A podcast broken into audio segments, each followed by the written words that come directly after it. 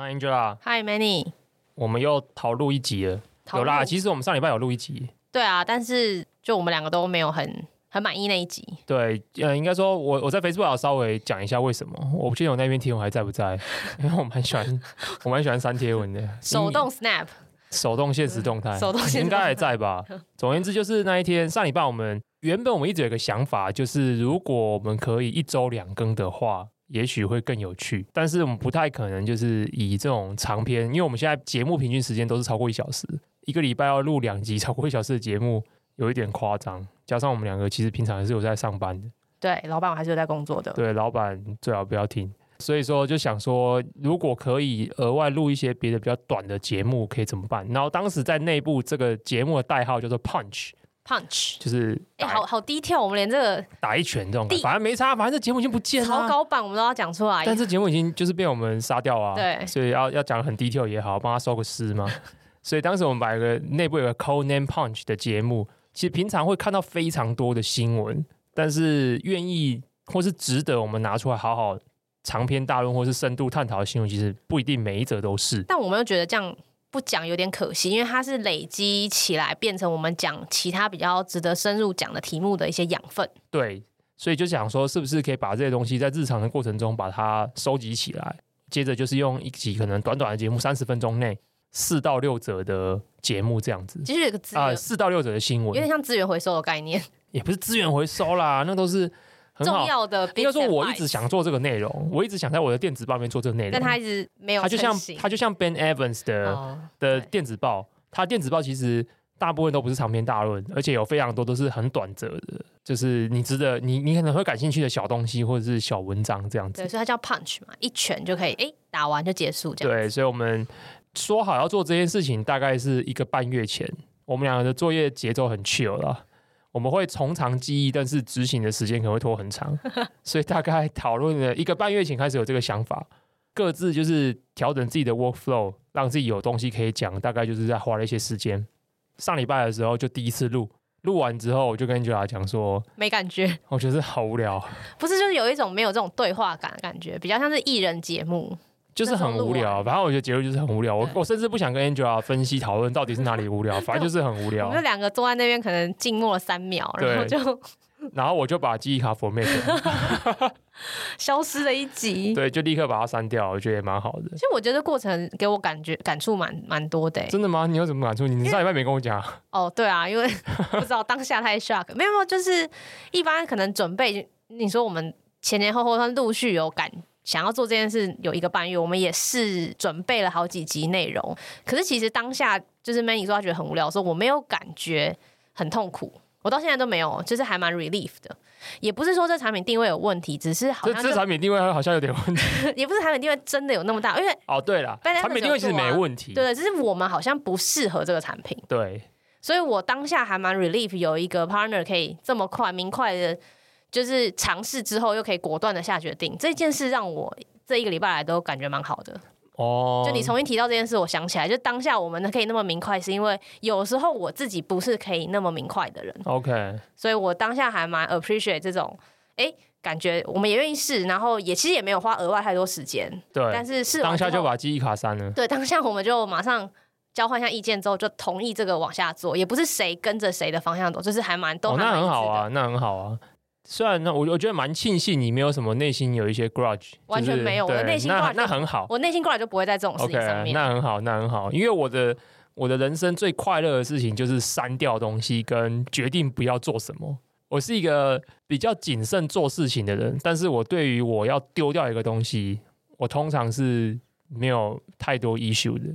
比如说我整理家里的时候，我我看了一个东西我要丢，我不会去回溯，因为。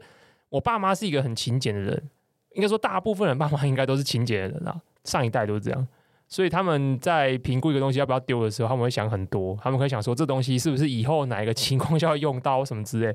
可是我在决定一个东西要不要继续出现在我眼前的时候，我只会想说最近一个月有没有用到它，完全不会想它以后的事情。所以如果最近一个月我不会用到它，我就会把它拿去丢了。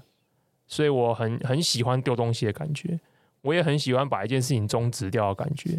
那这个终止可能包含各种啊，比如说可能终止跟一个人的关系啊，或者是终止一份工作啊，或者是终止终止任何事情，就是终止任何事情这件事情，我觉得让我有一种活着的感觉，就好像我对我自己的人生，或者是我愿意付出的对象，还有一定的决定权。哦，你很在意掌控权这件事情？对啊，我不在意。有些人的掌控权会表现在他能够掌控别人，但是我的掌控权会，我很在乎我能不能够掌控我自己。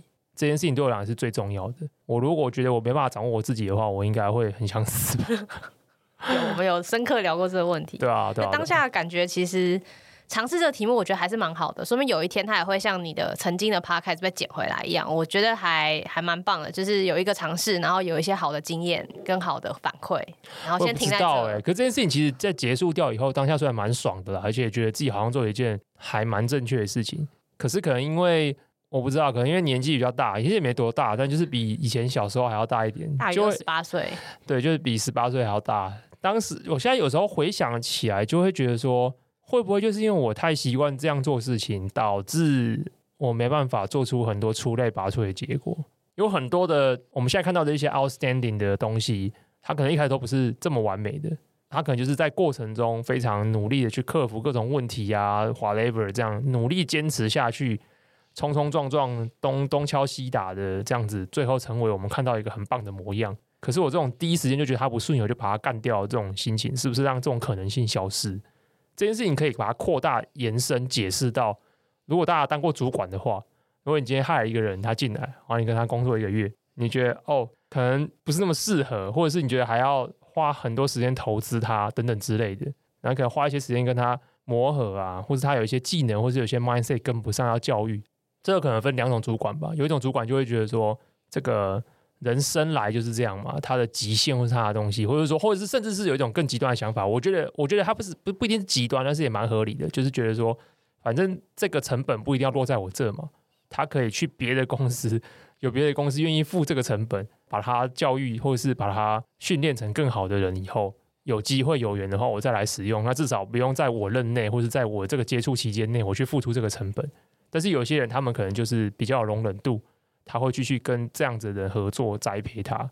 最后，这个人可能也因此而对这个主管产生的忠诚度，能力也被确实被训练起来。虽然这当中投入的成本可能很久，可能不只是半年，maybe 超过一年以上的时间。所以要怎么去拿捏这个东西，有点像是我上礼拜非常果断，觉得自己好像很帅气的 cancel 掉这个节目之后，回家反省了几天吧。真的，我花了几天反省这件事情。这样真的好吗？会不会这个性其实就是让我错失了一些机会，或是没有把一些事情做好？你会不会想太多？我觉得听这个节目的观众应该会刚刚有一种这个人是谁？我是乱录了一个节目？为什么？后色不一样？是吗？不觉得逻辑很一贯吗？那你平常不会把这面表现出来？比较少。哎，我现在年纪比较大。哎，不过你看这个 podcast 就是你半呃一年半前录完都捡回来的东西啊。没有了，我们才录半年哎。没有我说更早之前第一集的时候。哦，对对对对对对对对对对对对，确实是有一年半前。对，反正总而言之，我回去真的有认真的针对这件事情想了一下。那你的结论是什么？我的结论就是，我又很快速的放弃我去。对，我觉得我花在这件事情上面的时间超过我能容忍的范围，所以我就放弃了做这件深度的反思。直到今天录这个节目，我会想起来。另外一个比较深层的反思，然后也是本集节目的焦点吧。哦，这又这又回到另外一个议题，就是最近今年以来吧，蛮多出版社找我的，但是找我原因就是可能比如说他们最近出了什么书，他会觉得这个书调性蛮适合漫报，就会问说你要不要看这本书。可是有些会讲得很明，就是看这本书希望我写一些推荐，所以他们是算是行销一环。有一些不会讲得很明，就只是问我想不想看这本书。可是我一开始可能有一点没有太仔细去处理所有这些讯息。我就是看到这本书，我觉得好像还蛮有趣，我就会说好。可是后来发现自己有几个问题。第一个就是我看书其实很慢，我看超慢。就是我很佩服有些人会说他一个月可以看三十本书，平均是一一天一本书嘛。你把打电动的时间拿来看书，那没有还是不行，还是不行。就是我看书真的很慢。我看书的那个礼拜，我就是不打电动，不打电动才是才能看完一本书。原因是我看书的时候会一直陷入思考状态，就是对我来说，看书的重点不是看他写了什么。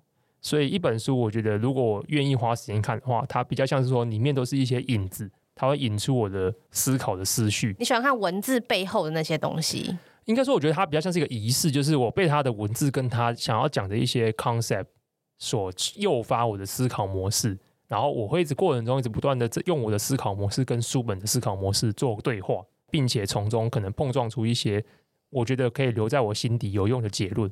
所以我看书都看很慢，而且我会一直重复看旧书，而且如果我觉得一本书我觉得还不错的话，通常我会看两遍到三遍以上。OK，所以这一个很大的问题就变成是说，我后来发现这些出版社很多都会觉得，可能都觉得我是一个烂咖吧，我不知道，因为他们很多书寄给我之后，可能过了三个礼拜、一个月，我都还没有写心得文，所以我我自己内心也也给自己一个制约啦，我以后不要再对出版社 say yes 了。我发现我知道他，不要轻不要轻易 say yes。对，尤其是对出版社，在知道我自己的阅读习惯的情况下，我不要对他们 say yes。可能双方会有一些期待上面的落差，所以他们可能内心就很有点讨厌我。Maybe 对，虽然说我没有很在意被人家喜欢或讨厌，但是我觉得这可能会造成他的麻烦。所以在这个前提上面，我有告诉自己，我以后不要做这件事情。所以我现在手上还是还有几本书债要还，这样。刚好就是上礼拜的时候读了一本书，这本书叫《生态系竞争策略》，也很刚好就是因为最近这一阵子的工作，因为一些需求需要我去思考一些公司在接下来的几年内的一些发展的方向。这个东西刚好跟这本书讲的一些概念，我觉得有一些重合之处，所以当时我才从呃出版社寄来的书堆中里面挑这一本来看，觉得它既可以跟我的工作有结合，然后又能够还这个书债这样子。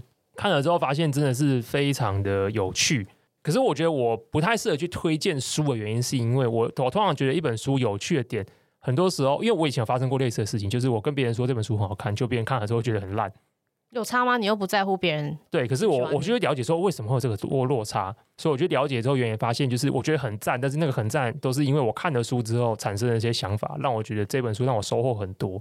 而不是因为这本书本身的内容让我收获很多，嗯，懂了。所以这个差异其实蛮大的，嗯。所以这本书我觉得它很赞，原因是因为它刺激了我蛮多想法。那这本书是 Ron Etner 写的《生态系竞争策略》，它的原本的英文书名没有提到生态系，也没有提到竞争策略，但是中文翻译是这样，但是也不脱它的主轴啦。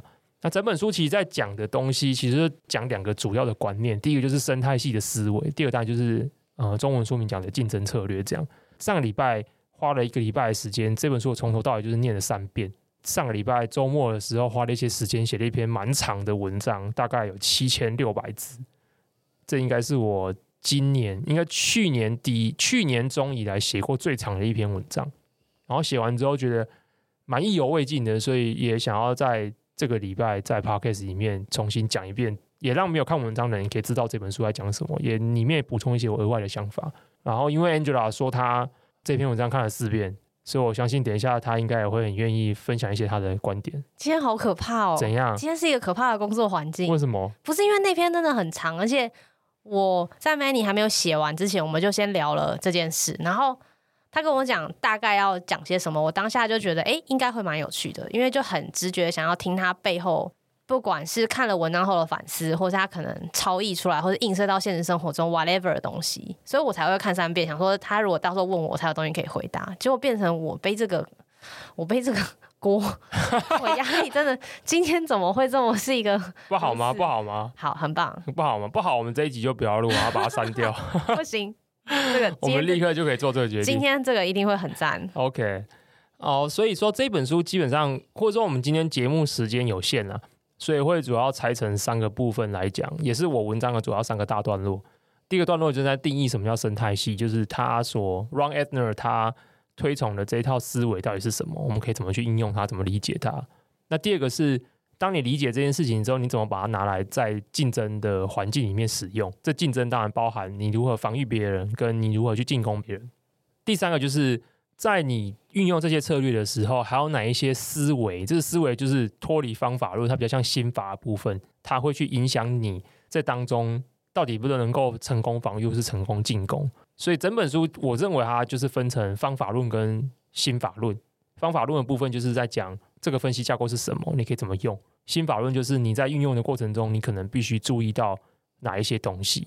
所以，首先一开始就是说什么是生态系？那 Ron Etner 在这本书中就替生态系架了一个我觉得很精简的定义啦。我觉得好的定义就是要够精简，而且它里面有非常多的关键字，这些关键字可以变成好用的工，有点像一个工具箱，就是我们不求一个工具箱里面塞满各种东西，它只要这个工具箱随时拿出来，里面的大部分的工具可以应用到我们日常的修缮需求，它就是个好工具箱。Ron Edner 就说，一个生态系就是合作伙伴透过价值结构相互作用，向终端客户传递价值主张。所以里面有四个关键字。第一个关键字是合作伙伴，第二个关键字是价值结构，第三个关键字是终端客户，第四个关键字是价值主张。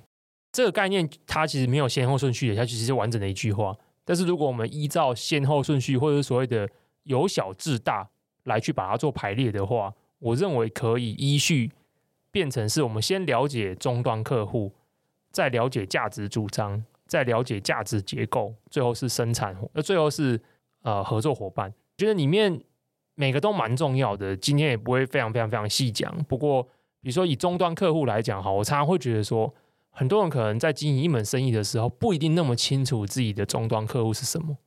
为什么会有这种情况发生？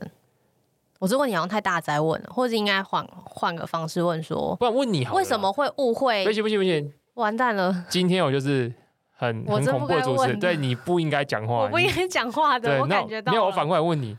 因为这个我想从你身上得到的啊，不然今天这一篇就变成我直接念我的文章就好了。它变朗，他变朗读集，什么时候变这样子？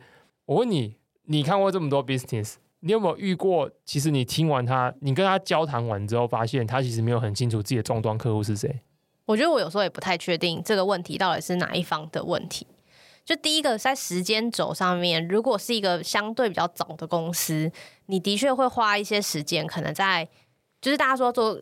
所谓的用户访谈，其实这个是很，我觉得相对是很很真实、很必要的。你的确有可能想象，不管你都有经验，你想象出来要服务的客户，的确有可能不是你要的客户。所以在实务上，我自己会比较看重的是调整的这一段。就假设 A 客户 Manny 不是我的客户，我要怎么样调整到？哎，我要找到我要的客户，或是我要怎么把产品变成我觉得 Manny 这一群人要的东西？就 either way，你要调整你的客户群或者是产品。就这样子，就对我来说，在这么早的阶段，我他一定他不喜欢这个答案。对面这位主持人不喜欢我这种 敷衍的回答，因为我是认真的，在实物上，因为你不可能期待这个。我没有，我没有说这个问题敷衍。我觉得这问题，这问题不敷衍。我说他觉得我太好用了，好可怕。就是你可以对任何人讲。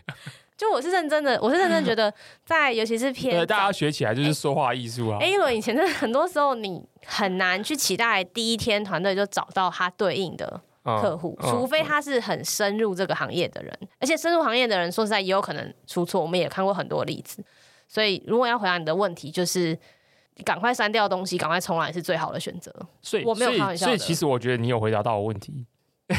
第一个，第一个过关，就是确实终端客户是听起来大家好像觉得很很很以为很简单，对不对？大家觉得说我怎么可能会不知道谁付钱给我？不是真的太多人不知道谁付钱给你，或者是说。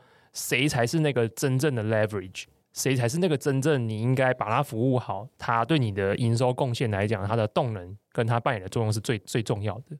所以就像 Angela 刚才提的，重点可能是你得不断的自问这一题，而且强化自己的调整能力，而且不断的抛出假设验证，而且去趋近于这个东西。这样有 safe 的是 safe safe。OK，今天第一关 safe。OK，那你可以赶快准备下一关。今天的题目，今天的感觉。节目会非常的就是像云霄飞车一样，没错，对，今天就是我只要讲三分钟，我就会。今天是交叉诘问，好压力好大的。你确定自己的终端客户是谁之后，下一步其实就是你要提供，你要提供它价值嘛？就是说我们常常讲的所谓的价值主张，英文就是 value proposition。价值主张，我觉得。这边有一个很精简的定义，不过这个定义也不是他给的，这定义是我反正常年会接触这东西，我自己觉得一个很精简的定义就是，一间企业要替他的终端客户带来什么利益或好处，这就是你的价值主张。所以发现这边其实是一环扣着一环的。如果一间公司你根本就搞不清楚自己的终端客户，那你的价值主张基本上也是错的，因为你的价值主张建立在你要对你的终端客户提供什么价值。所以，如果你的客户都辨识不清，你的主张已经是虚的嘛？所以，这个是一个最大的问题。我们有建立价值主张以后的下一步是拆构价值主张，把它拆成更基本的一些单位。书中叫就是叫价值元素，可能叫做我不知道它英文叫什么，但是可能听起来像是什么 value elements 什么之类的。那这这个东西反而是我觉得整本书里面带给我最大的启发之一。很多人讲完价值主张以后，就价值主就是一句话，怎么做这件事你觉得更重要？对，我觉得怎么做是很重要，但怎么做之前，我觉得它它是有个次序性的，有点像是说价值主张是一个 statement，这个 statement 它讲了两件事情，第一件事情是对象是谁，所以是终端客户，接着是价值是什么，所以是价值，所以一个价值主张里面就是包含两个最 high level 的 concept。价值跟传递价值的对象，可是这件事情你很难直接直接跳到做法，它中间还会有一个抽象层，这个抽象层就是所有价值元素，就是我们提供的终端，我们提供给终端客户这些价值，它必须透过哪一些元素来建构起来？比如说，如果我们以一个音乐串流服务来讲的话，它提供提供给它的终端客户，它终端客户就是听众嘛，消费者，它至少会有三个价值元素，这个价值元素就是它有内容。而且它要能够便于搜寻，第三个就是它是很好被收听的、聆听的需求。所以这三个是还是一样是相对抽象的，因为它只是一个概念、一个 concept 的一个名词。所以它可是它可以 break down 成这三件事情，然后这三件事情之间会开始去排定它的顺序跟关联。因为你一定是先有内容嘛，有够多的内容我才需要做搜寻啊。最后跟 user 的最后一离就是聆听的需求。所以彼此之间这些元素之间会有一个次序性跟关联性，所以这这件事情就会构成一个所谓的价值结构。在下面一层才是你刚才提到的，就是这个价值结构之下就会有对应到每一个价值元素，它必须用什么样子的生产活动去支持它，这个东西才会开始变成工作方针或是生产内容的指引。比如说内容这个价值元素，它的生产活动是什么，就牵涉到。我要跟唱片公司做签约嘛，做授权嘛，我如何去 acquire 到很多的 content？那在搜寻的这个价值活动，它可能就是接下来我怎么去开发更多平台功能，去有利于搜寻这件事情，甚至是个性化的推荐。聆听这部分就是开始牵涉到网络设施啊，我怎么让这个串流的体验是好的，然后甚至是聆听的品质的提升，以及更多跟跟更多终端设备的配合。比如说，过去可能只能在手机，那它在 PC 端聆听，甚至是智慧音箱、车内音响系统等等之类的配合，所以它才会在 breakdown 到第三层是生产活动这样子。如果我们没有一个很好的清楚的价值主张，它会影响到的东西是，你可能不会 breakdown 出很清楚的价值元素，而价值元素会定义的什么样子的活动要去 fulfill 这个元素嘛？这件事情就是用另一个角度来听，其实就是 OKR 嘛。我如果没有很好的 O。我怎么知道我的 K 是什么？那我怎么去评定你的 result，对吧？好像蛮合理的。对啊，就是如果你连 O 都没有，那我 OKR 要怎么跑？OK。那如果没有，如果我没办法跑一个很好的 OK 啊那我怎么让每一个人 align 到这个，就是这个目标，或是这个绩效考核的，或者是文化推进的制度范围里面？一样，就是说，如果一间公司它的价值主张不明确。我怎么定义出很好的价值结构，跟悲伤这个结构底下去拉出多条这些生产活动？我怎么知道？因为每一个人到最后，每一个人工作范畴不一样嘛。我们可能是基层员工，或者是中阶主管，或是高阶主管。但不论怎样，你都会 feed in 到整件事情的某一个环节。嗯。可是每一个环节它都会对应到某一个 matrix。嗯。所以我们都要知道，诶，可是我的工作我只会 focus 在我这个 matrix 身上啊。可是。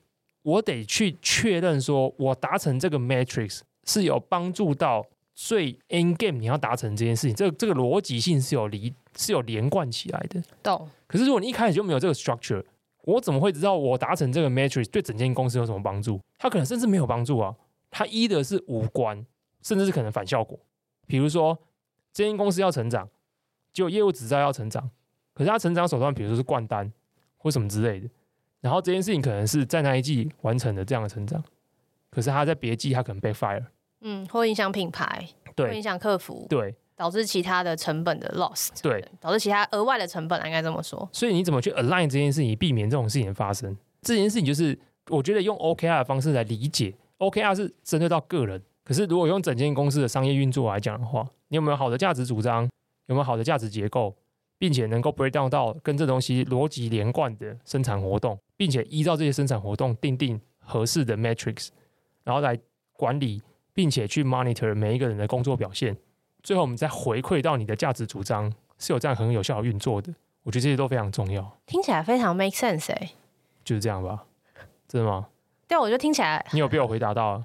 有，然后我也觉得听起来好像没有想象中这么困难跟复杂，因为这种书通常一般人或者是其实甚至我好了，其实我看为什么要看三遍，因为我大概有两遍，大概有三遍的时间都在理解它中间这些比较抽象的部分，因为它没有太多例子，它都是讲价值主张、终端客户这种听起来就是很很很不具体的东西，所以其实花很多时间是理解它中间这些。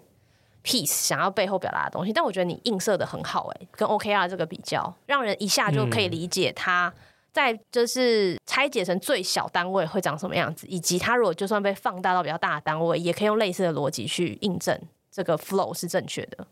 这让我想到一些蛮常收到的 feedback，当然不是我啦，就是很常看到外外界会有一些的 feedback，很多人看到这一类的书或者是怎么样之类的时候，他们通常会有一个想法，他们会觉得。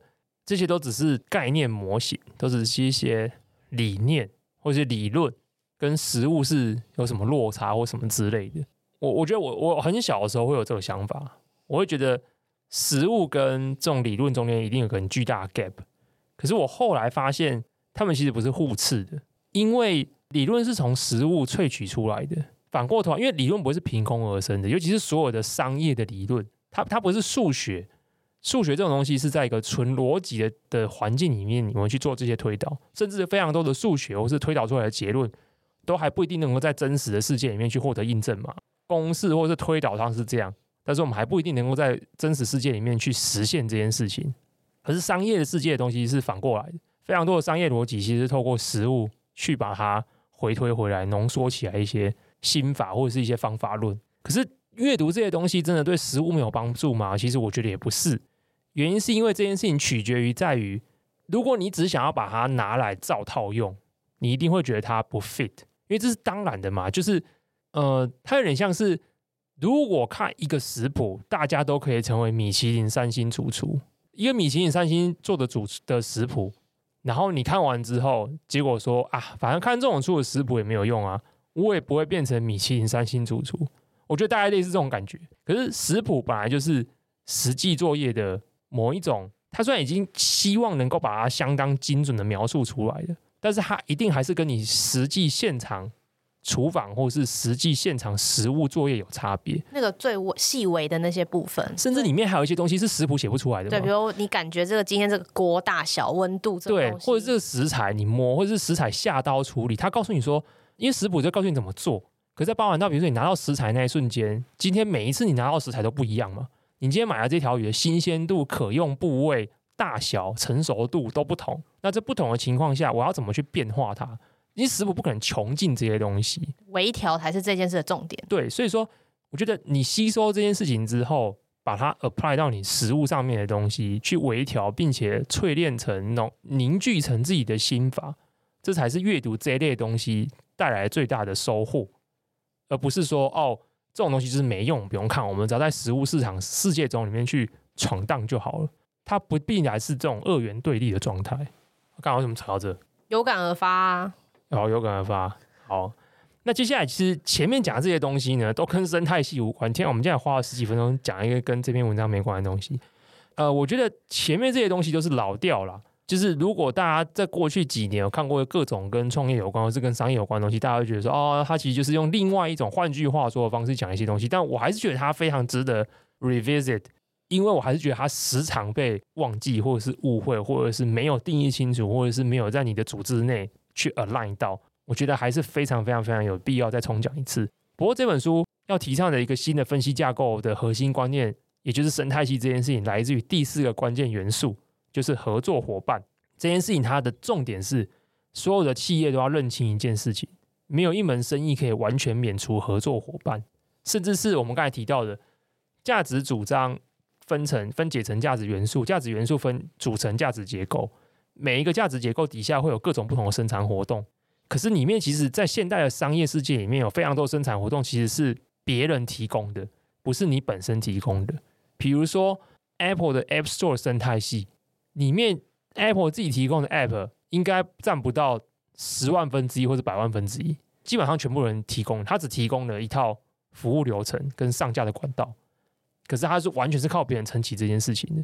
所以大家买 iPhone，可能很多人除了 iPhone 好用等等之类，呃非常多人，甚至包括我自己在内，我还是会觉得 iPhone 的 App 体验相对稳定。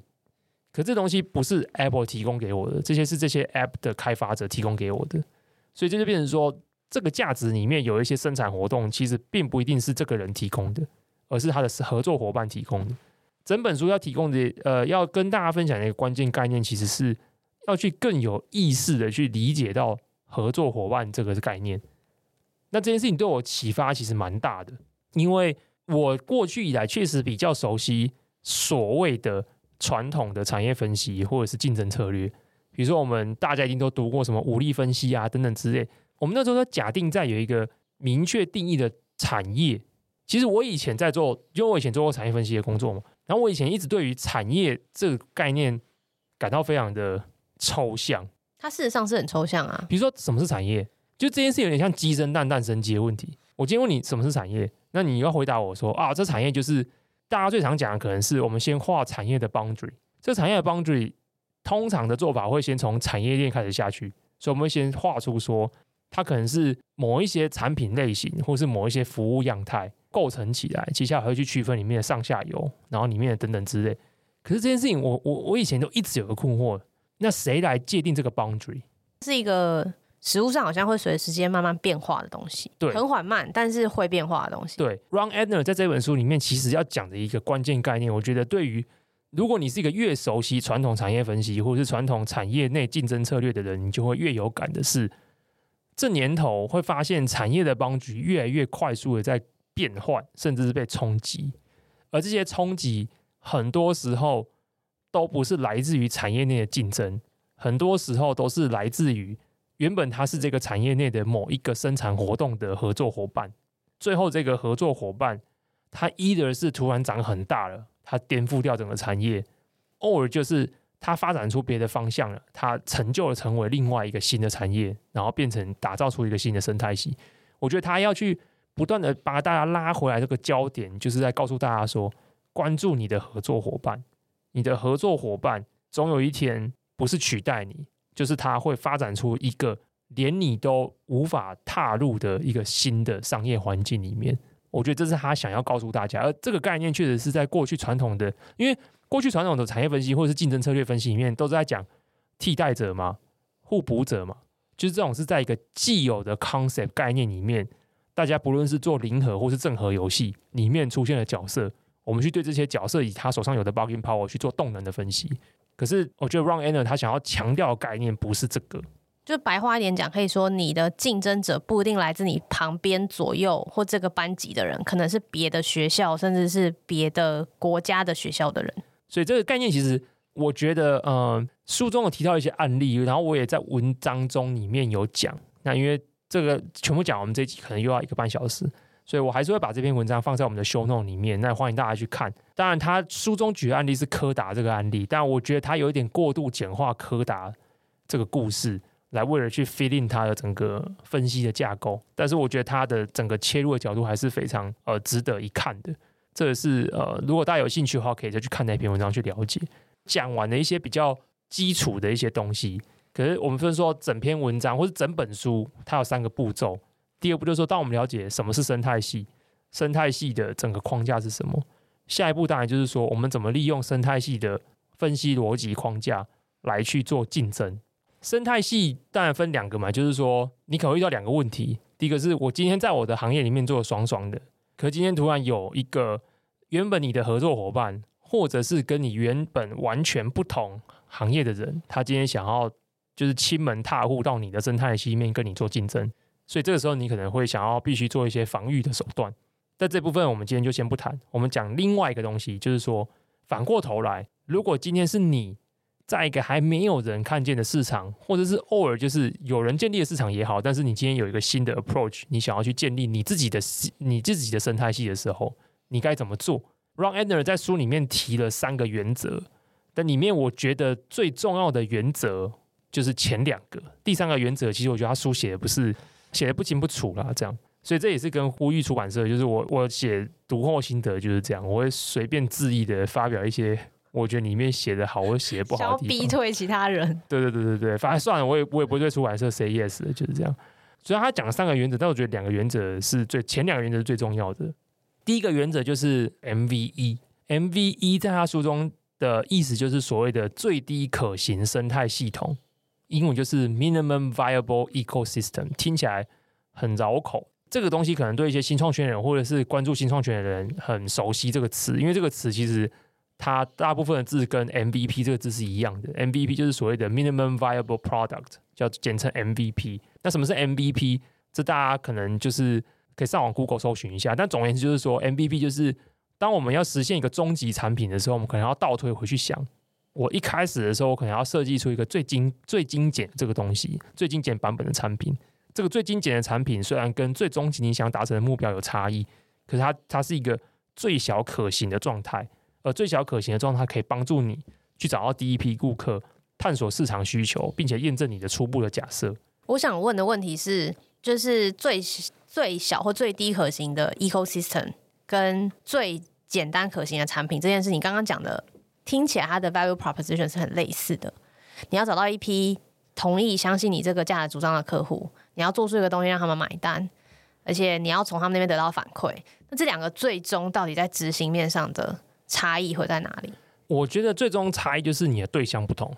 一个对象是 MVP 是要验证你对终端客户的假设一样嘛，就是说我们今天要对终端客户传递一个价值，就是我们的价值主张。可是我们传递价值的时候，我们必须有一个东西传递给他，这个东西简称 MVP。所以我们在一开始，在我们人力非常有限的情况下。我们如何？因为我们一开始不知道嘛，我们不知道我们的价值跟它 map match，我们也不知道终端客户的需求。我们一定会做一些用户访谈，我们可能会先 sample 一些需求回来。可是这个一样都只是 sample 而已。所以，我们对我们自己能够提供的假设，哦，我们我们对于我们自己能够提供的价值，是不是可以符合这个 sampling 回来的需求？这就是一个假设。所以，为了验验证这个假设，而且一开始公司资源没那么多。所以我们会先设计一个最小可行的产品，来去看这个假设是不是能够被满足到。如果可以，或者是说它满足的成功率有一定的程度比例以上，我们就开始投入更多资源，来让我们对于满足这个假设的价值的覆盖度更高。所以这个是 MVP 要达成的效果。它的对象是终端客户，它的目的是为了探索你的假设是不是被验证。可是 MVE 不是，MVE 的终端对象是。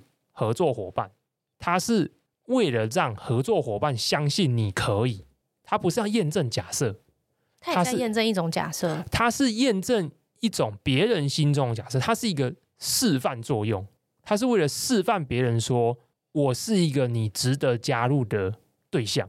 哦，好抽象哦！目前为止这段有有抽象到，有抽象到吗？有抽象到，不是不是不是坏事的好抽象的抽象。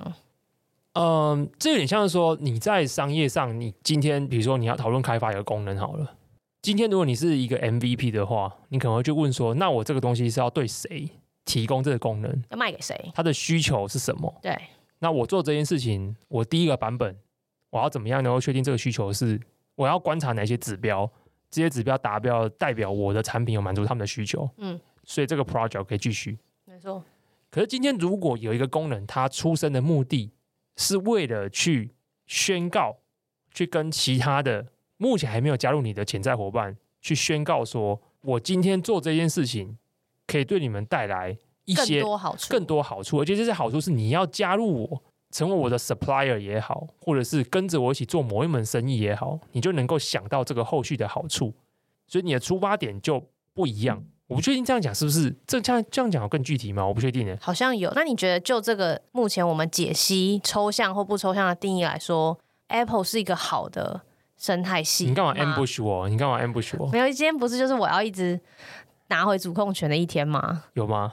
是吗？好，呃，那这样评论会不会太太武断？呃，我觉得可能一定一定很武断吧，对啊，一定非常武断。但是我自己个人会觉得 Apple。不是一个这几年在发展生态系上特别成功的公司，它大部分成功的东西都是把它自己既有的东西去延伸，甚至是 hard sell 给自己的用户。OK，有点上对下，就像你刚刚讲的例子嘛，就是其实里面只有一点点是 Apple 自己开发的，其实剩下它是要靠其他人进来这个 ecosystem。应该说，这个 Apple 对，应该说，我觉得，我觉得 Apple 这几年吸引合作伙伴的吸引力并没有那么强，更多时候是他自己本身他的 base 很巨大嘛，所以他还可以用这个当做一个很大的 bargaining power。但是我不认为他是一个悲伤在。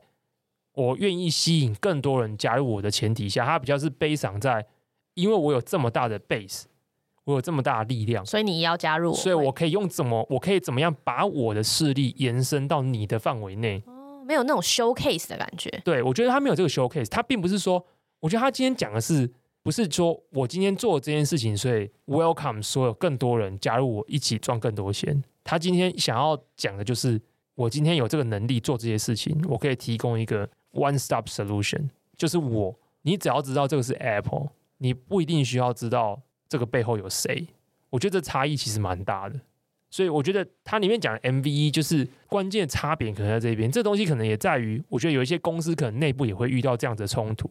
有时候老板他心中要做某一件事情，他的目的不是要做 MVP，他的目的是为了做 MVE。嗯，但这 MVE 就必须要把可能超过一个。因为生态系嘛，合作伙伴也是伙伴们，就要把不同人、不同的合作伙伴们的要求、需求、想法、想象的集合收集起来。跟 MVP 只要老实说，如果是 MVP，其实你只要 target 可能前一百个甚至一千个差不多类型的客户需要的东西，我觉得这个想象空间变比较大，而且就如同我们刚刚讲的，我觉得这本质上也比较抽象。因为每个人要的东西多少会有点不一样。对，我觉得它真的是一个更，它比 MVP 更抽象，而且甚至有时候你真的很坦白说啦，一开始老板要想那么多吗？Maybe 是个问号。天哪，你要这么直接吗？没有，我我认真的。可是我真的觉得，通常我见识过的厉害的老板，他们都有一个常人无法取代的直觉。这个直觉不是说他们凭感觉行动，直觉是悲伤在。他们对人性的洞察，对这一些潜在合作伙伴动向常年的关注，他们会内在会衍生出一个逻辑判断。我同意这件事、欸，哎，真真的，真真的，我觉得这是很像通灵一样。这个是，我觉得这是老板跟非老板之间最大的一个，我觉得就是资讯落差，因为他平常沐浴的环境跟他思考的事情跟你就截然不同，所以他凭直觉能够做出的判断，就是跟你就是在不同档次。我我必须说，就是就是这就是一个巨大的。Information gap，所以有很多时候，老板是非常直觉认为这件事情可行，可是这件事情，我觉得他在传达上面可能就会需要一点比较多的转译跟艺术，因为大部分人如果跟老板之间有这样子 information gap 的时候，他很难去理解这件事情有什么 MVE 的效果，他会觉得，哎，今天不就是作为一个 product 吗？那他开始会去用 MVP 的角度去思考说，那这件事情到底 target 是谁？我们有很明确的 metrics 嘛？我们解决了什么问题？他不一定会去想要说这件事情，它是为了达到赛局上面的一个杠杆的效果。就是说，我们做这件事情的时候，其实它是一个表态，它是一个宣示，它是一个号召，它是一个插旗。我觉得这个是思维上面或者是目的性的不同，这没有高低的问题，但这就是出发点的不一样。但这两个出发点，我后来发现它其实差异其实蛮大的。中间需要被弥补跟转移的 gap 其实蛮多的，对，所以这可能就是回到为什么 Angela 想要我特别去讲这个部分，因为这件事情我觉得是任何一间公司稍微有点规模的时候，当它内部因为一间公司有一点规模的时候，它才开始会去想 MVE 这件事情。一般公司还小的时候，你只会想 MVP，因为 MVP 这件事情的实践跟验证跟假设的验证，就是回馈到营收的成长上面嘛。可是，当你下一步你想要获得更大的市场规模，或者是想要让你的 business model 可以更有韧性的时候，你会开始想要去 build 一个 ecosystem。因为 ecosystem 很多时候不只是帮助你带来更倍增的营收成长的空间，它有时候是让你更具有防御性跟韧性。到那个程度的时候，一间一间公司才开始去思考 MVE 的建立。所以，我觉得。这个东西就是看大家每个人所处的公司的差别，看或然后，而且我觉得在那个过程中，尤其是在登短廊的过程，就是你刚好是从零到一的公司只想 MVP 嘛，和从一到十的公司，其实会开始去思考 MVE 的可能性。可是有可能非常多加入这个公司的人，他们还还处于 MVP 的 mindset。可这时候老板他可能凭着自己累积的直觉，他已经进入到 MVE 的状态，还是想做一些 MVE 的事情呢。可这样的沟通的落差，怎么去把它弥补起来？我觉得就是一个非常非常非常重要的课题。所以这边 Echo 哎，Angela 刚才抛的一些题目，哎、欸，你今天很会丢球哎、欸，就是整个把这个节目时间丢回来给我，我今天讲到现在很嘴巴超渴的、欸。赞，我觉得今天我有准备看三遍，哎、欸，讲错四遍是有代价的。好，Anyway，进到最后一个 part，我们刚才讲到那个部分嘛，所以进攻就是这样，他进攻讲的都是你如何先有一个 MVE 的想法，接下来必须循序渐进的把这个规模做起来。那它是以 Amazon 的 Echo。这个智慧语音的 system 为例，这部分也可以看我的文章。最后特别想要谈的就是思维陷阱。我觉得这个东西谈的就是超级心法。如果刚才已经觉得前面东西很抽象了，那接下来谈的东西更抽象。但前面东西其实我我虽然是用很抽象的方式讲，可是我自己内心没有觉得它很抽象。所以我这次就是觉得，你去阅读一个东西的时候，它取决于你心中能够去 reference 的实际的工作经验也好，或是你看过的商业 case 而定。所以我觉得不一定是每一件事情都很抽象，而是来自于你 reflect 到你内心的时候，它到底是抽不抽象。那接下来这东西，我真的觉得它本身就是很抽象。这件事情它跟一个人的个性有关系。那这里面他讲了两个思维陷阱，第一个就是择时。那这个东西其实我觉得乍听之下很水啦，就是你必须在对的时间去投入对的趋势，听起来超水。就有点像是说，哎、欸，投资怎么样啊？就是低买高卖，你必须要挑好的时间进场，好的时间出场，这也没有错啦。但是执行面上是有它的困难度的。对，所以所以这一段，因为呃，它属于乍听之下偏水的心法，所以我就先跳过。不过我觉得文章讨论的其实蛮深刻的。我也蛮喜欢你提的那个例子，就是 Twenty Three andMe。应该说，我个人觉得很深刻。好，你都讲，我就直接回来讲一下就好了。就是说，择时的重点不是挑什么时候，我觉得择时的重点是。耐心，我自己感觉对 Twenty Three andMe 的例子前后我也稍微就是知道他们历史，我觉得他们很有韧性，对，韧性就是。然后择时，我觉得他，他们也知道在什么时候必须要做出什么样的事情。呃，至少这个 founder 是从他也是虽然背景很不错。只是 andMe 的过去的历史，说不定以后可以找机会聊。但我蛮喜欢，你讲一下好不好？今天这一集你就贡献一点你讲话的时间。不是，你赶快讲。他的 founder，好，他的 founder 其实是最近可能新闻很红的 Sergey Brin，就是 Google 的其中一个 founder 的前妻。然后他的姐姐或妹妹吧，应该是 YouTube 现在。他为什么最近很红？你讲一下，因为为什么花边新闻？花边新闻就是有有 Elon Musk 的，对，但他们又好朋友，所以我其实也不知道发生什么事。But anyway，他最。就是除了创业以外，另外一个身份其实他是 Google 这个前呃 Google 现任的 founder 之一 Sergey Brin 的前妻，然后他自己的姐姐是 YouTube 现在的 CEO，应该还是应该还是，或是至少是很长一段时间的 CEO。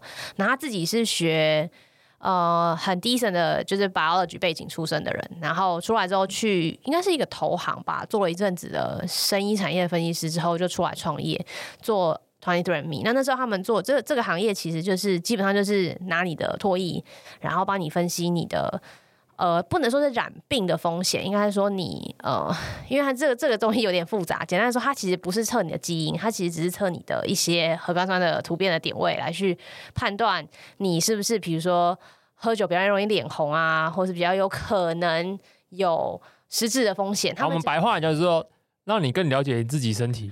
对，但是他是用一个很大家其实不到基因层面就可以了解的事情，嗯、所以他当时的定价也相当的比较划算，比现在大家可能听过的精准医疗或基因定序来的划算的东西。但总而言之，简单来说，他们一直想推进的事情，他们其实应该 Twenty Three Me 我没有现在没有认真查，但我印象没有错，应该是海啸前，应该是零六或零七年吧，可能要回去查一下，就已经他们就已经开始有这个想法，就他们已经是一个很久的公司了。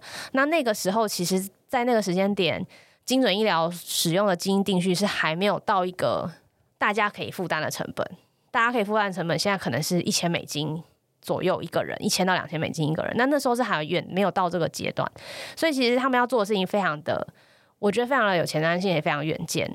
那第一件事情，他们在沟通 market 就非常强，因为他自己的背景的关系，可以吸引到很多的 celebrity，所以他们做了很多的宣传，让很多名人可以上来使用他们的。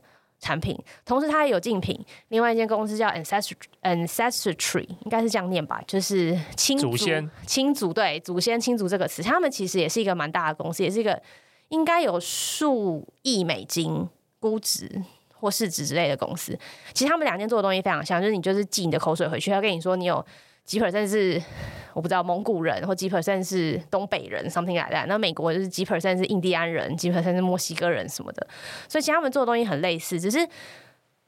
当时很小的时候看到这个公司，就会想说，嗯，那他要怎么赚钱？因为那个东西其实明显是不划算的，一人就是九美金嘛。那后来他们再去宣称你，呃，就是怎么样，在是否会有染病风险这件事上面，又一直说 FDA 的，我不要说压迫好了，应该说 FDA 对这种事应该也是比较保守看待，因为你你其实不可以在没有不管是执照、credential 这种东西下面去宣称你会有染病的风险，不然。一般人看到会多紧张，会告你，会有很多法律的问题，所以他们其实花了很多时间去周边解决这些事情。然后直到后来，就是应该是一三年这个时间点吧，我实在没有查，因为今天实在太临时被 Q 了。好爽，就是他们被 FDA 就是一算是禁止可以提供这样的。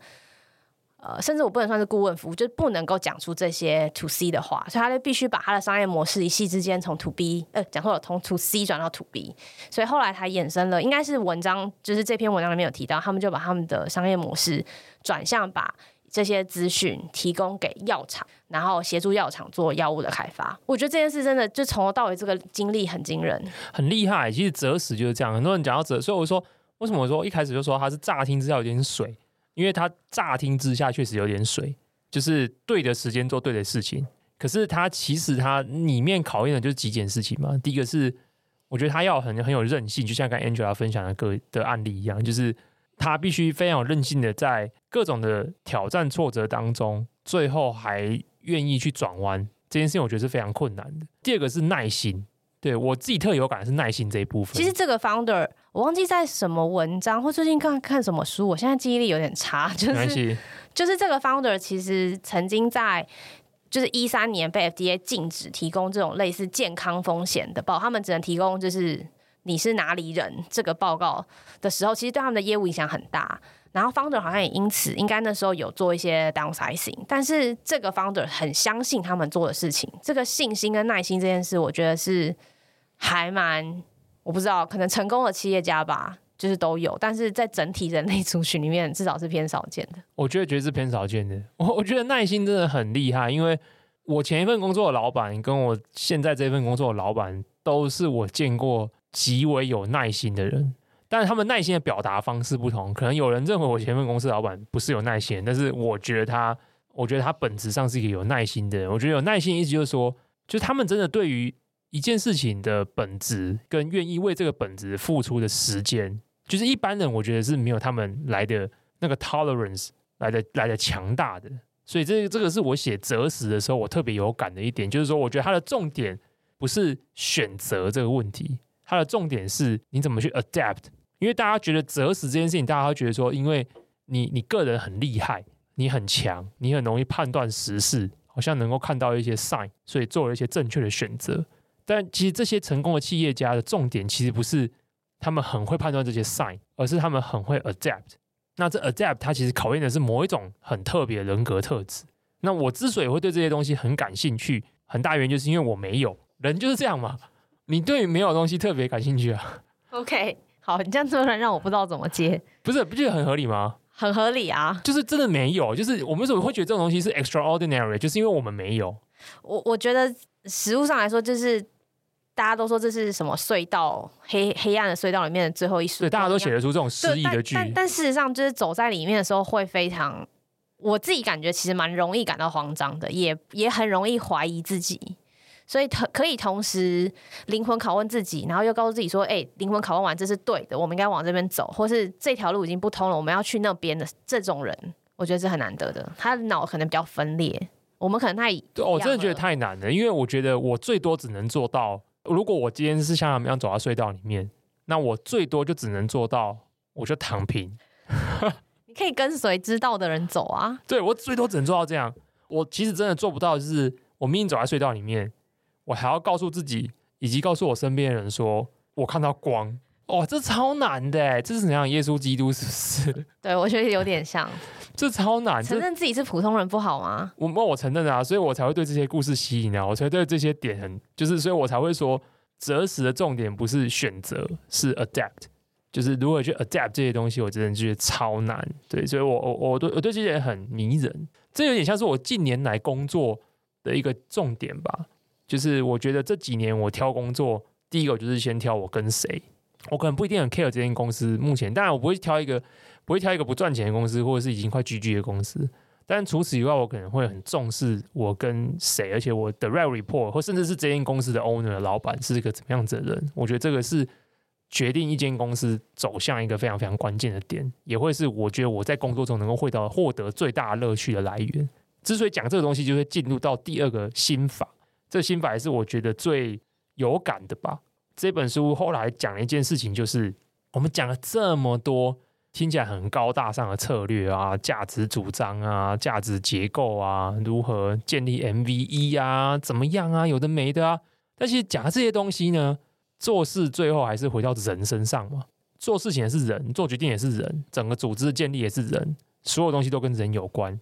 这里面最重要的当然就是决策者嘛，谁下那个扣谁去推动这些事情。这本书里面把这些人分成两种个性，第一种就是协调者，第二种就是执行者。听起来好像很抽象啦，不过我有稍微消化内化了之后，整理出了我觉得的定义。这不是书中写的，这是我认为的，也也算是从书中内容里面去延伸出来的。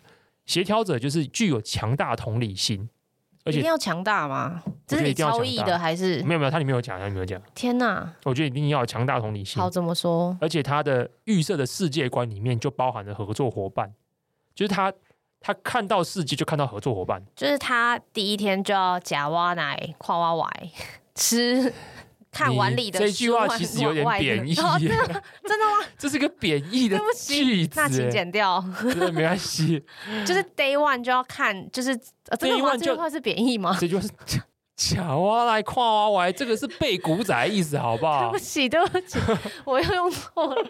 没关系，那有什么比较好的用词？嗯，他第一天就看到。自己旁边以外的邻居这样子，对，OK，好，就是就是他回家的路，哎，这么说好了，你回家，我觉得我就是要跟你对话，我才会想出一些很不自正、政治正确，但是又非常传神的描述。好，大家以后想要不正正正确就掌握。就是走在路上的时候，你突然回家的巷子上面，你看到一个碎掉的酒瓶，这时候有人会把它捡起来，可是捡起来可以分两种人，第一种人是他可能觉得，哎。捡起来之后，我可以回去，可能 maybe 可以得到一个好宝宝勋章来宣示我社区清洁很赞很棒。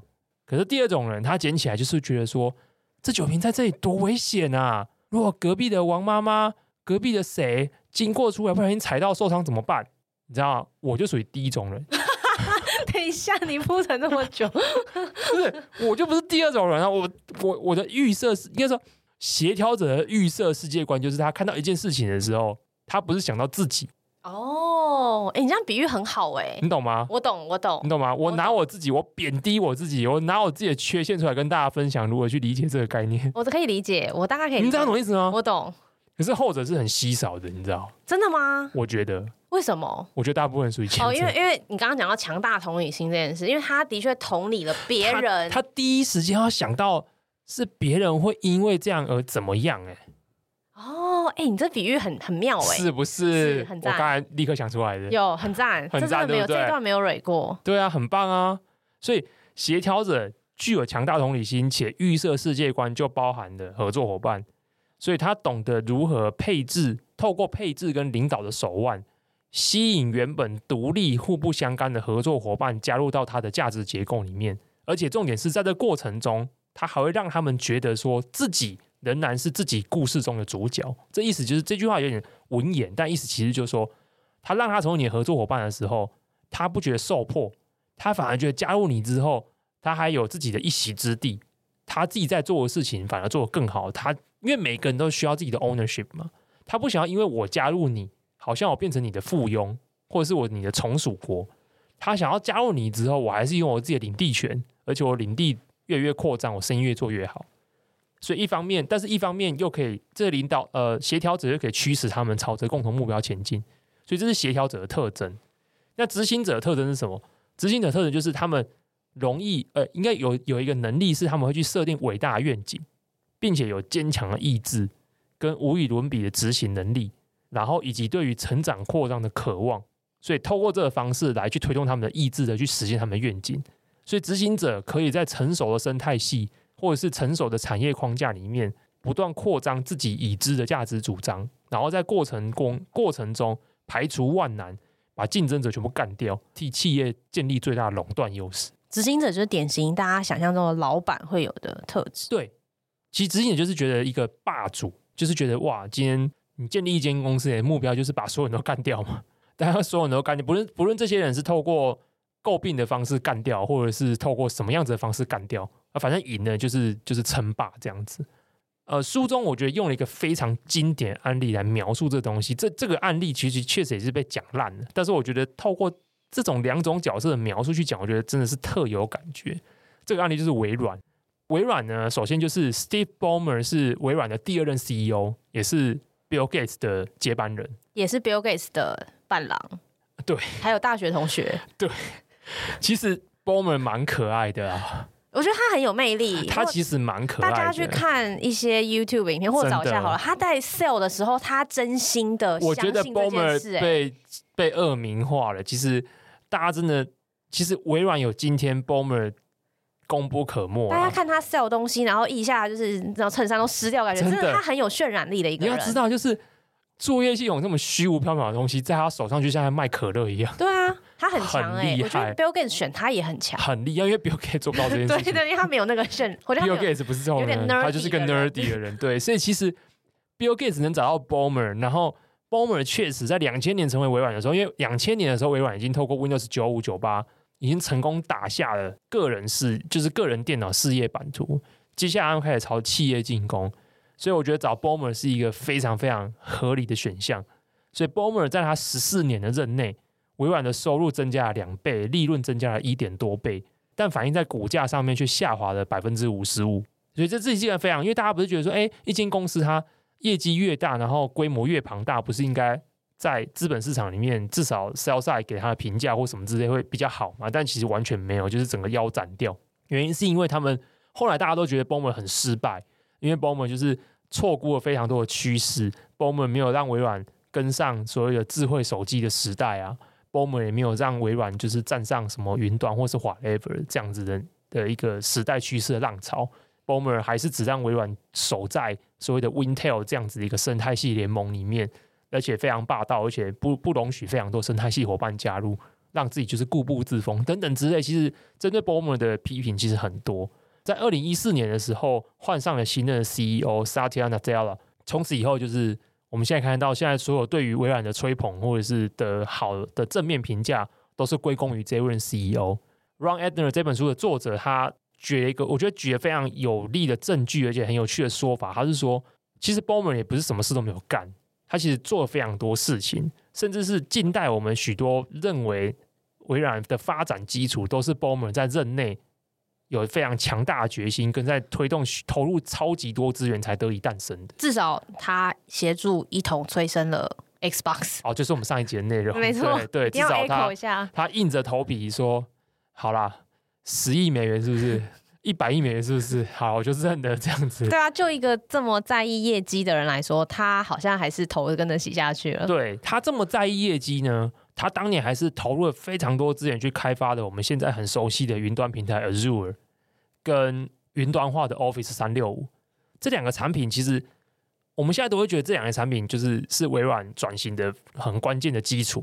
但这个是在 Ballmer 任内把它打建打造出来的。这本书就是用我们刚才提的协调者跟执行者来讲，为什么 Ballmer 后来不论是客观上来讲来讲而言都是失败的原因，是因为 Ballmer 在他任内的过程中，他一直用微软本位的方式在推所有的产品。他没有把他的愿景跟他所需要的生态系打造成一个协调的状态。他持续在做一件事情，就是所有东西就是 Windows、Windows、Windows、Windows First。他这件事情，他在做所有这件事情的时候，他完全没有去考虑到生态系伙伴这个事情。他甚至开始滥用自己的主导地位，开始排挤其他的生态系加入的时间点。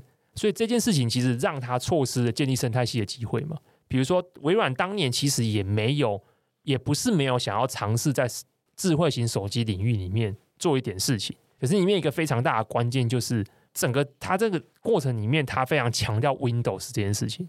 可是 Windows 这件事情，就是在那过在那个竞争过程中，反而是一个弱势的角色。可是 b o m e r 是没办法放弃这个 Windows First 这样子一个本位主义的。那二零一四年接任执行长的 Satya，他跟 Ballmer 是截然不同的人。他也是一个资深的微软人，他过去就是微软的云端事务的副总裁。可是他是至少就大家现目前的观察来讲的话，大家发现的 Dell 是一个真正的协调者。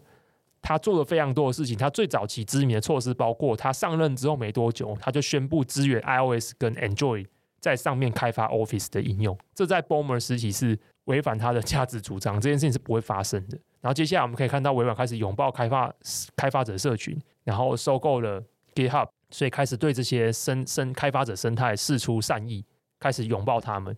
而且更重要的是，他们把他们整个事业的 business 从 Windows 系统这个核心。转向更隐性的、更看不见的 Azure，更背后的、更背后的东西，对，更背后的东西，就不再那么隐性，呃，不再那么显性。对这件事，我觉得蛮重要的。这件事情就是书中举了一个例子，就是在这个 Azure 的生态系里面，微软给自己定位的角色是成为客户的运算引擎，协助客户去完成它的生产活动，而不是直接切入你的市场。比如说，他举个例子，他们推动他们的服务推给了 Providence St. Joseph Health 这个医疗集团的时候，这个执行长他表示，他之所以选择 Azure 不是 AWS 或者是 GCP，原因是因为他们知道微软没有想要打进医疗产业这个想法。可是这件事情就让我 echo 到我们上一个礼拜。被我们卡掉的那个内容，你还是要提就对了。对，我还是要提，你还是要提。就我们上礼拜录，然后被我删掉的内容，就是 Amazon 最近收购了一家公司，他非常强烈的表现出他想要进军医疗产业的决心。Angel 要不要讲一下？终于换我 Q 你了吧？好好好，你忍忍很久了，对不对？对，我忍很久了。没有，上礼拜就是被我们卡掉的这一段，其实有本来想要讲一个题目，就是 Amazon 在。上周并了一个 primary care 公司，叫做 One Medical 这件事情。然后那时候从几个角度切入，第一个就是 Amazon 是以当时市价大概七十到八十 percent 左右的溢价去买这间公司的，买的时候大概是用三十九亿美金去买的，就接近两倍嘛，接近两倍，没错，接近两倍。在就是交易市值下面，那 Amazon 其实这几年来在怎么讲这个健康领域。呃，应该说它整个在并购一直都非常积极啦。那健康领域其实它也有做了一些尝试，包括之前它并了一个呃呃，算是现呃怎么讲药局相关的新创叫 PillPack。那基本上它后来 Amazon 并了这间公司之后，也把这个公司的整个 infra 跟软体整个吸收进来之后，做了自己的线上药房，叫 Amazon Pharmacy，在二零二年二零二零年的时候 launch。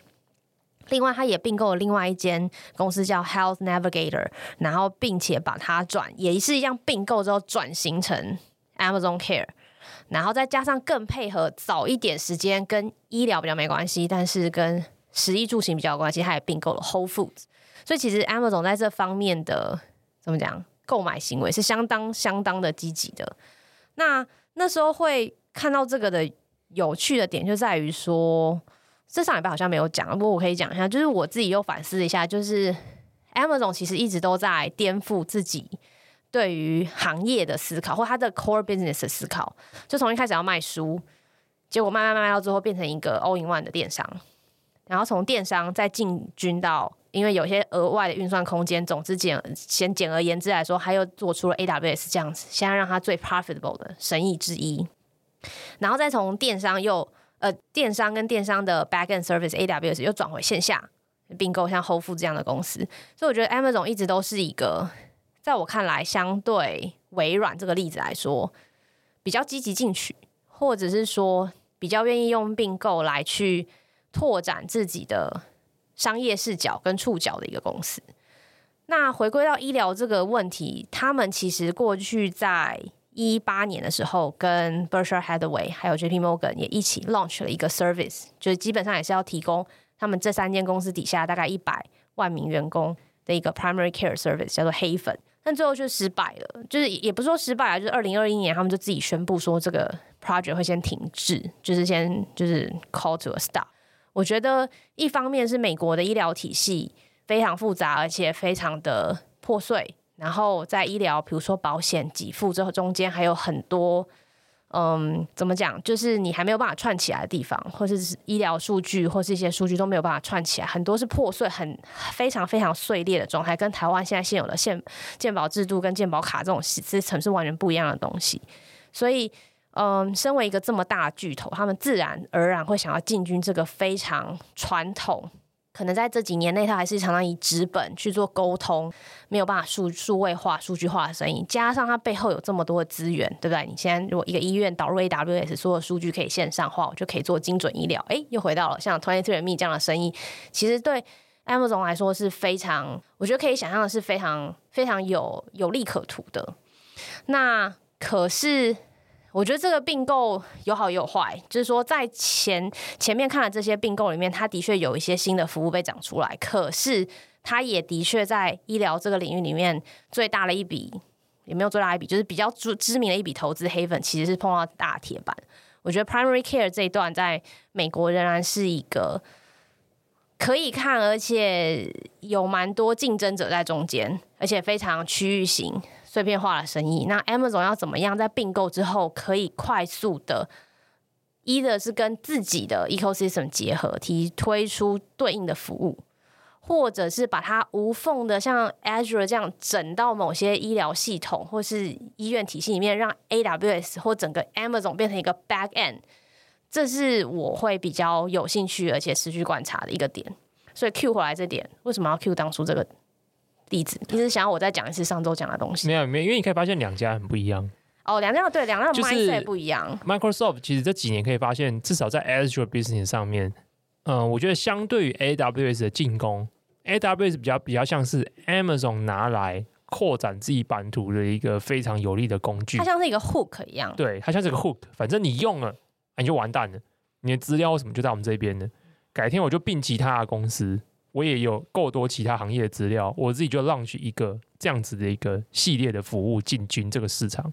而这个 mindset 至少在目前最近这几年的 Microsoft Azure 的推广里面，我们是看不到的。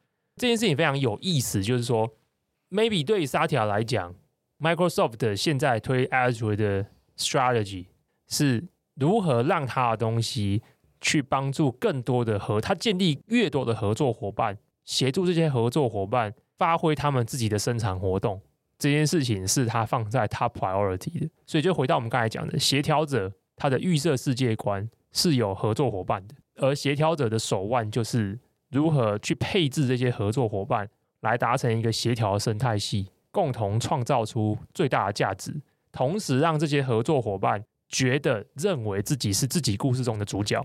我觉得这很符合我一开始总结这个协调者的定义。也很符合 Azure 现在的发展的一个发展方向。那你真的觉得协调者优于另外一个是什么？协调者优于执行者吗？没有，我觉得就是阶段问题。OK，我觉得因为微软刚好从一个高度执行者的阶段，它必须进入到建立新的生态系的环境。因为 Wintel 生态系遭遇到非常多挑战嘛，它不论是一开始被反垄断调查的挑战，或者是后来它因为错失了手机生态系。所以它变成一个相对偏弱势的生态系环境，所以微软的转型需要它去建立一个新的生态系。当这个 life cycle 来到它需要建立一个新态系生态系的阶段的时候，它需要的是协调者，不是执行者。执行者只会去扩张你既有生态系的价值主张，它没办法帮助你去协调其他合作伙伴来打造出新的生态系。所以这件事情不得不佩服，我不确定什么东西在运作，但是微软的董事会。确实有他的智慧在吗？或也许是那个 Steve Ballmer 的智慧在。哦，也许啊，因为他要顺利交棒，一定是他同意啊。我觉得这也是蛮厉害的，对。所以这件事情，我可能买了快艇很爽，就是你知道，就是因为想说，哎、欸，赶快一个 NBA 球队不错，这样。对啊，所以这这一切都是各种因素，我们可以看到出是结出一个佳话嘛，是一个很棒的东西。所以这就是引导到我这件事情对我来讲是一个最大的冲击，原因是因为。我个人自己的职业经历上面，我常看我看到两种情况，刚好都是错字的情形，就是执行者把自己的生态系的主张扩张到很大的情况下，他开始想要进一步的扩张的时候，他开始会想要建立新的生态系，可这时候会发现他不适合做这件事情，以及他底下也没有好的协调者。这件事情很有意思，就是执行者很难吸引协调者。为为什么？我觉得这件事情有个东西，就是协调者相对来讲，它比较像是 O 型 O 型血。哦，我大概知道，大家都可以收他的血。对，所以其实协调者身边，他可以同时部署协调者跟执行者。可是我觉得执行者很难去接受底下有协调者的存在。我觉得这两者之间有这样的差别啦，我自己觉得啦，这可能是我自己的取样偏误，一样，这这一定是我的取样偏误。但是我自己的观察发现是这样。但是我因为很很很也很也很合理，如果两个人都一样的愿景，除非两个愿景很一样。不然他们已经一定就会有对话，跟可能也许会有冲突，会有一样或不一样的地方。对啊，因为你看想想看，执行者因为他有很强烈的几颗很强烈的执行，跟以及很强烈明确的野心，可是这时候他只想要有人能够帮助他去实现这件事情。可是反过头来，协调者的特质是他知道怎么样去配置人嘛，所以 even 你是一个执行者，我只要把你配到对位置上就好了，对他来讲其实没有影响。所以我觉得这东西没有好坏的问题，这也像是时间阶段的问题。所以我我是像，我看过执行者身边没有好的协调者，反过头来我也看过很好的协调者，他身边没有够好的执行者，或者是他没有一个好的执行的架构，这其实蛮重要的。执行者没办法在一个组织里面就完成他的执行，执行者他要么就是执行者有他的权柄，有他的权力，可以去建立一个。好推动执行项目的架构，不然就是这个公司组织本身已有这样子的推动架构。我也我也确实也看过类似的案例，就是协调者身边有好的执行者，可是他一的是没有这给这个执行者好的权力去建立这个架构，不然就是这个组织本身而言不需要发展出这样的架构，以至于当这个协调者认为公司已经进入到需要去扩张自己独有的价值主张的时候，他没办法去发挥执行的效益。所以我最后心得很深刻，我觉得这真的不是谁好谁坏的问题。所有的生意的发展都是一个 life cycle，就像所有的东西、所有的科技的创新发明一样，我们一定都是先建立一个生态系，所以一开始会有协调者开始去协调各种人，在他们对的位置上面发展出一个好的 ecosystem。可接下来，因为所有的利益都来自于垄断嘛，所以我们接下来就会开始希望里面的领头羊，它可以不断的扩张自己的主张，垄断更多的利益。可是这件事情到最后，它要么是被破坏式创新也好，不然就是被生态系伙伴颠覆。你接下来遇到自己发展的困境，你又需要一个新的协调者出来去转型也好，或者去部署新的生态系，所以你又会 transition 到需要有协调者来开启 next chapter。所以为什么说这件事情是心法？因为这真的蛮奥妙的嘛。这件事情跟择时也很像，你如果正确的去 adapt 这件事情，在对的时机点部署对的人，让这个人可以拥有最大的。调整这整件事情的权利，就是把这个人的效益发挥到极致。对，所以我认为，为什么微软从 Bomber 到 Nadella 这个东西是一个大家传唱的一个案例，因为这确实在近代的，而且是巨头的商业环境的变革里面是少见、是经典的，也是印证这个这个这个结论的。所以我觉得它值得一而再、再而三的被大家关注。我们最近真的很常讲微软诶、欸，从 Xbox 开始，我们就一直围绕在这个整个。商业模式，嗯，可能因为我重仓微软，所以 所以有偏见吧，一点，所以有私心吧。OK，了解。对，好，Anyway 啊，这集有点长啦，我希望回去可以把它剪短一点。